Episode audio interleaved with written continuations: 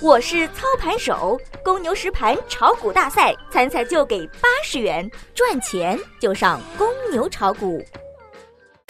最及时的 A 股信息速递，最独到的股市新鲜评论，小白快评，您每日的免费资讯快餐。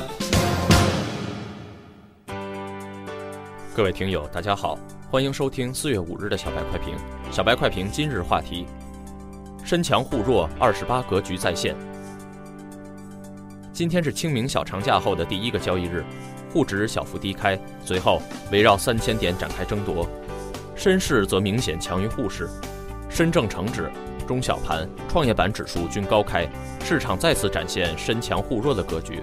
截至中午收盘，沪指上涨百分之零点九六，深证成指涨幅超过百分之一点七，创业板涨百分之二点零。板块方面，地热能、特斯拉概念、石墨烯、充电桩。锂电池等板块涨幅居前，前几天强势的自贸板块、电信运营今天大幅落后，拖累大盘，整体市场再现二十八格局，权重震荡，题材个股表现火热，上涨个股超过八成。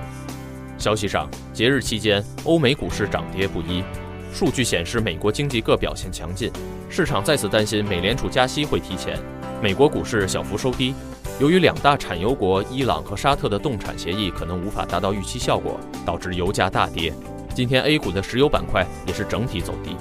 最近大盘围绕三千点展开盘整，这也是上涨过程中必然要经历的。最后一次站上三千点到现在已经有十一个交易日，如果不出意外，最近几天就会有新的方向选择。也许今天会决定向上。从长远来看，三千点的大盘是合理的估值中枢。由于实体经济复苏缓慢，短期内大涨是比较困难的。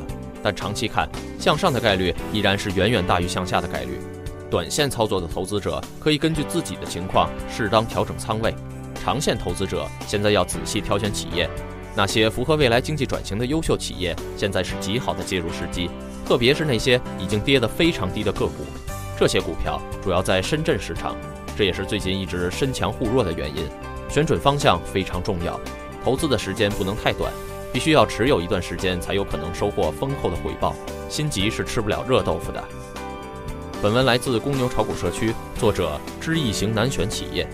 感谢收听小白快评，本栏目由公牛财富出品，由美动听录制。明天同一时间，欢迎您继续收听。